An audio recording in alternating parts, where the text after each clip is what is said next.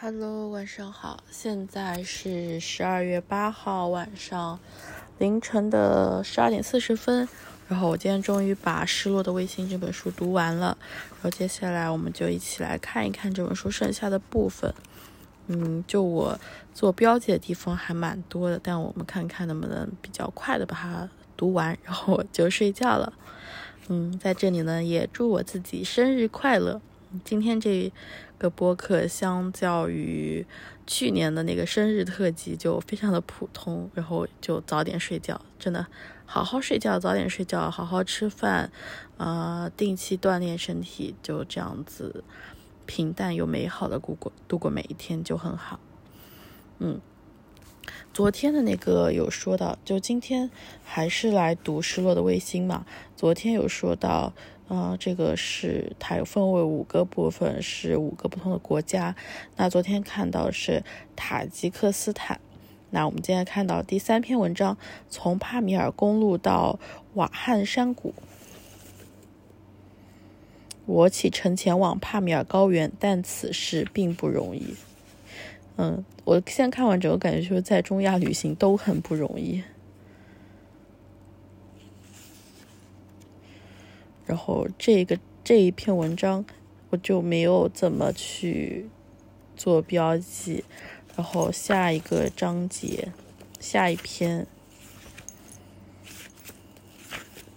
世界尽头，嗯，从南加尔向东，山峦隆起，峡谷幽深，很快就到了真正的帕米尔高原。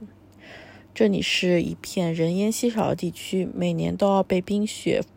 风冻数月，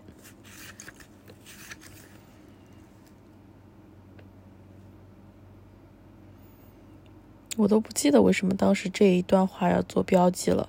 他说的是，尽管瞧不起吉尔吉斯人，巴霍罗姆还是决定在这里稍作休息，讨杯茶喝。他钻进帐篷，不一会儿，一个吉尔吉斯男人走出来，手里提着一一一只熏黑的大铁炉，他把铁。炉，他把壶放在一只铁皮炉子上，点燃干牛粪，水烤烧干后，给我们沏了两杯淡淡的茶水。巴霍罗姆说：“住在这里的吉尔吉斯人很穷，每顿饭只有馕和热茶两样食物。喝完茶后，我们就向主主人道谢，继续上路。”嗯，下一个部分说到。阿里丘尔只是帕米尔公路上的一个补给站，散落着两片土黄色的定居点。路边有卡车司机，有为卡车司机而设的旅店和餐馆。哎，我这一段也不知道当时为什么要做标记，就非常的迷惑。然后这一次看的时候就会把标记，就是我用的是那种小便签，拿掉。然后明天这本书就可以还了。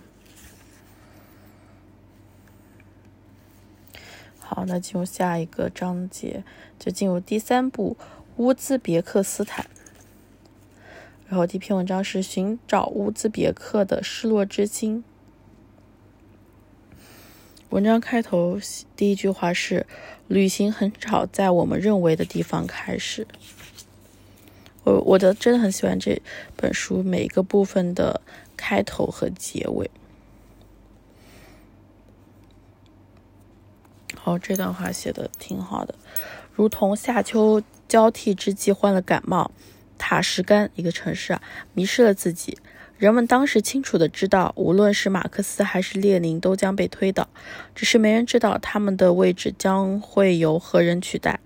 直到一九九三年，铁木尔才总算从唯物历史主义的迷雾中踉跄杀出，代替德国人和俄国人，成为乌兹别克人的精神领袖。政府将这位中世纪的征服者神圣化，以无数的纪念碑、博物馆和街道名称来膜拜他。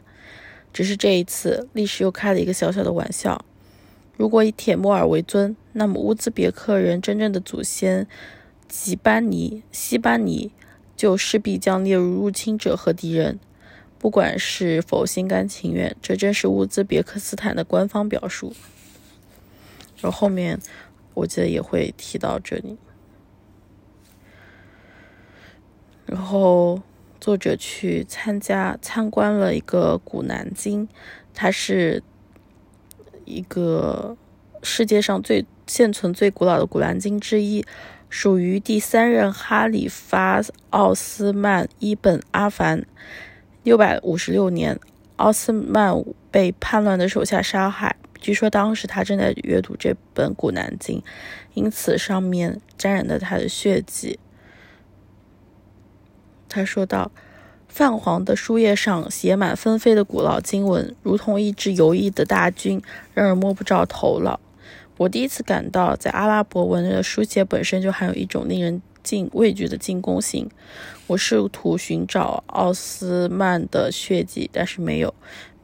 敞开的这一页非常干净，也许血迹在书中的某一页，也不过，也许不过，它只是一个传说。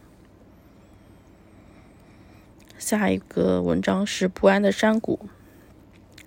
从地图上看，费尔干纳山谷被南面的帕米尔高原和北面的天山山脉所包围。著名的希尔格河横穿而过，向西流去。山谷长约三百公里，宽约一百七十公里，既是中亚最肥沃的农耕带，也是宗教和民族矛盾相互交织的地区。因此称为中亚中亚的巴尔干。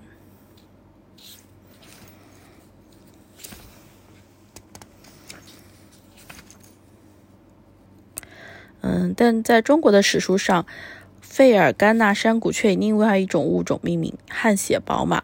张骞出使西域时，曾到访费尔费尔干纳山谷中的大宛国，为汉武帝带回了汗血宝马的最初描述：日行千里，汗出如雪，石紫色某某，是天马的后代。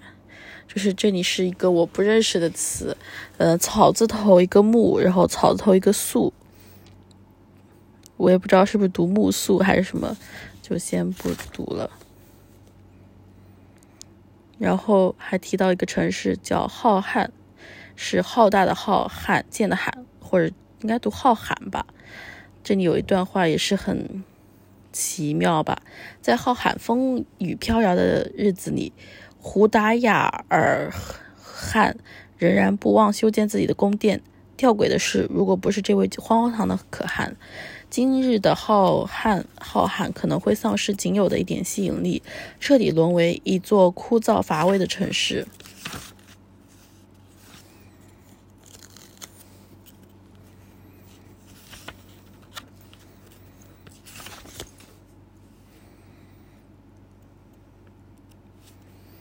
然后，中亚有很多不同的飞地。克比乌兹别克斯坦有四块飞地散落在吉尔吉斯境内，其中，嗯，离费尔干纳最近的是沙西马尔丹。嘚嘚嘚嘚，然后描述这是一个名货真价实的国中之国，居民说乌克乌兹别克语，使用乌兹别克货币，遵守乌兹别克的法律，把铁木尔当作民族英雄。山谷之外的世界说吉尔吉斯语，使用汇率不同的吉尔吉斯货币，遵从吉尔吉斯法律，把马纳斯当作民族英雄。在苏联时代，他们原本属于同一个国家，过着同样的生活。然而，两个年轻的国家都需要构筑，甚至虚构自己的历史和荣誉感，于是他们走上不同的道路，过起各自的生活。下一篇文章到了通往萨马尔罕的金色之路，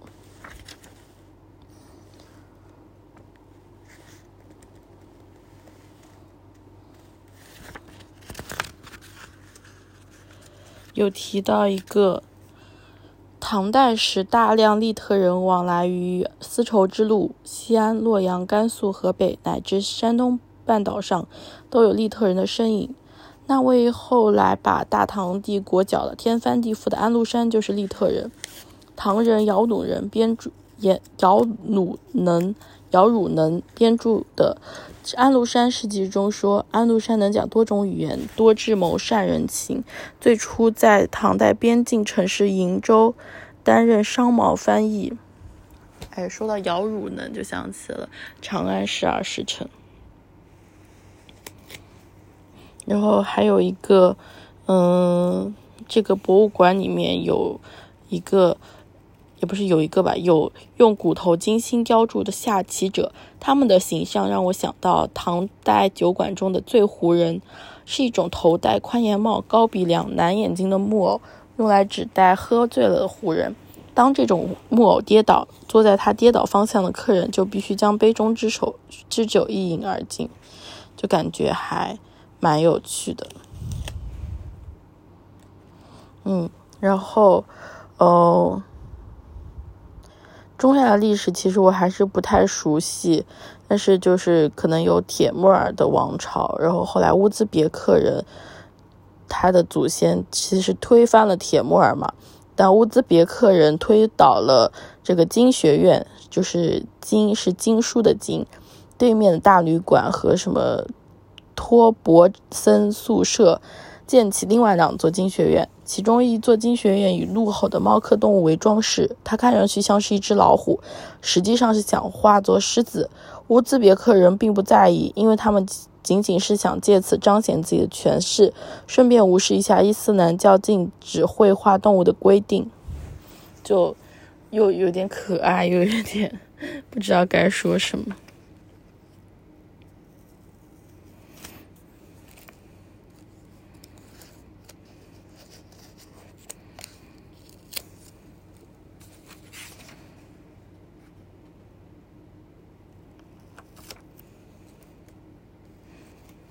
嗯，然后铁木尔的死，铁木尔的墓葬就是在萨马尔罕。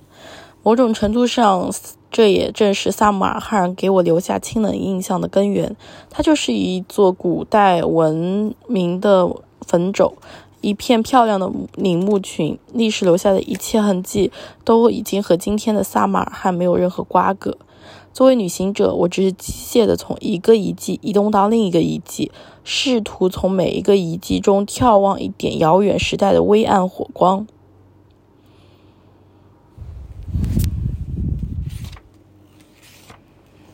下一个文章进入布哈拉的博弈与高傲。这里有一。段小小的描述，就是说酒精就像老鼠，把后来的记忆可能模模糊糊。透过窗户，我看到荒凉的城镇，人们的面孔也变得模糊。还有一句话，在铁木尔的故乡上海，像纽约一样，成为一种浪漫想象。然后这里说到当地的人，然而人们的身份认知是模糊而犹疑的。他们说塔吉克语，但是塔与塔吉克斯坦无关。长期以来，布拉布哈拉人的身份认同完全建立在这座城邦的基础上。他们是生活在布哈拉的说吉尔吉塔吉克语的人，在斯大林划分民族与国界前，已经是人们心中是嗯根深蒂固的印象。然后那边有很多呃卖。苏联时代的遗物，甚至还会有一些很多奖章，这些奖章就非常便宜。谁又能想到他们曾是一代人的荣誉与骄傲，是那些人用生命加以守护的珍宝，就会有点虚无主义的感觉。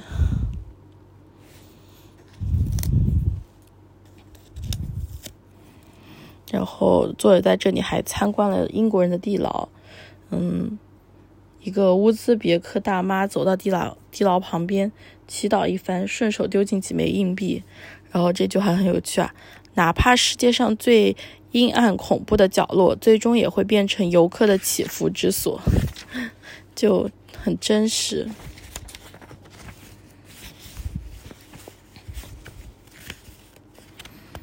嗯，下一篇是困守咸海的人。就是那边咸海是作为世界上第三大内陆海，但是年年消退。然后作者在那边遇到了一个中国的老乡，他这样写道：就因为那个人姓杭，我姓王，所以叫他咸海王。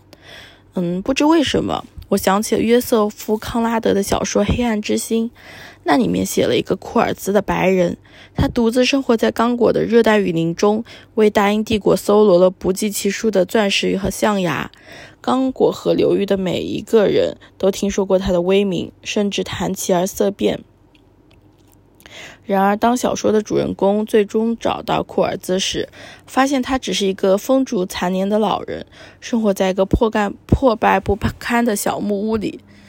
威海王是当然和库尔兹不同，但是他们都甘愿生活在某种极端的环境里。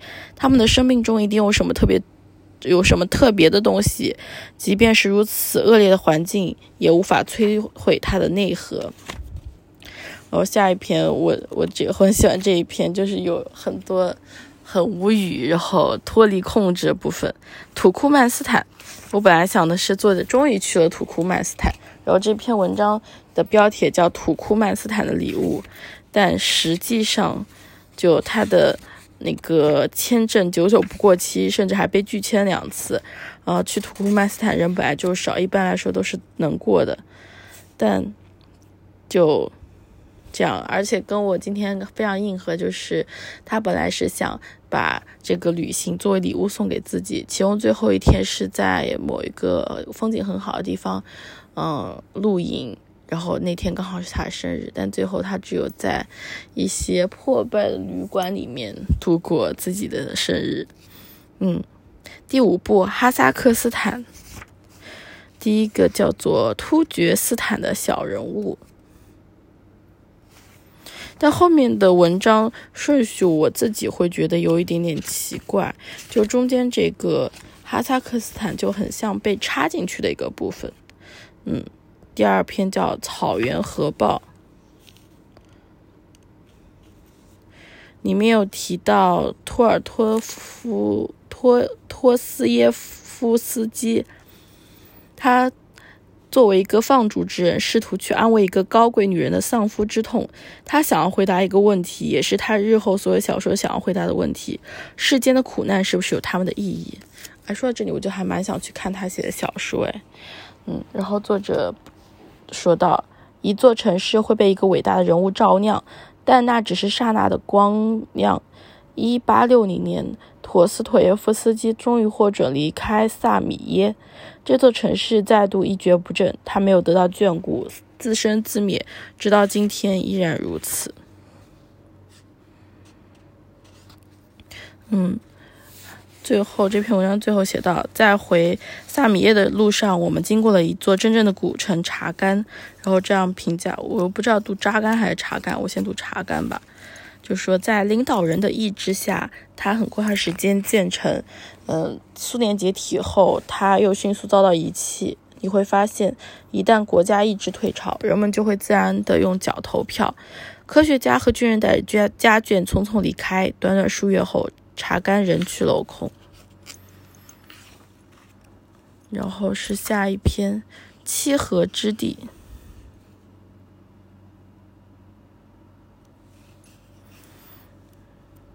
这篇好像没有做什么记录，就是天山和七河，嗯，然后文章的母尾声是扎尔肯特进步前哨所，有提到一些结束后的感想，就是包括在第一天读的时候，在预预览里面，嗯，所有的开始都是那一次在霍尔果斯还是哪的边境线上跟司机的一个小小的对打。然后，作者说，与九年前相比，嗯，或者从前面一点读吧。九年前，当我站在库尔葛库尔果斯口岸时，中亚还是一团迷雾。我渴望了解这里，填补我的世界图景。我就是带着这个愿望踏上的旅程。如今，我从边境另一一侧回到霍尔果斯，回到了旅途最初开始的地方。我还记得自己最初的抱负和一路的艰辛。与九年前相比，中亚不再陌生，但依然神秘。我对中亚的热爱也殷切如昔。经历过蒙古入侵、汉国争霸、苏俄重塑以及以后的混乱和复原，中亚又恢复了长久以来的模样，像一颗卫星徘徊在不同文明和势力之间，校正着自己的方位。我第一次去中亚时就有这样的感觉，随着旅行的深入，这种感觉愈加强烈。在致谢中写道：“苏联解体后，中亚像一颗失落的卫星，迷失了方向。它在全球化的边缘和大国的夹缝中校正着自己的轨道。我迷恋这种挣扎、寻觅的双重状态，而这种迷恋最终又化为理解历史潮流的渴望。”不管愿意与否，我们一直被这种潮流裹挟着前进。好，那这本书就读完了。今天也要早点睡觉，那就晚安了。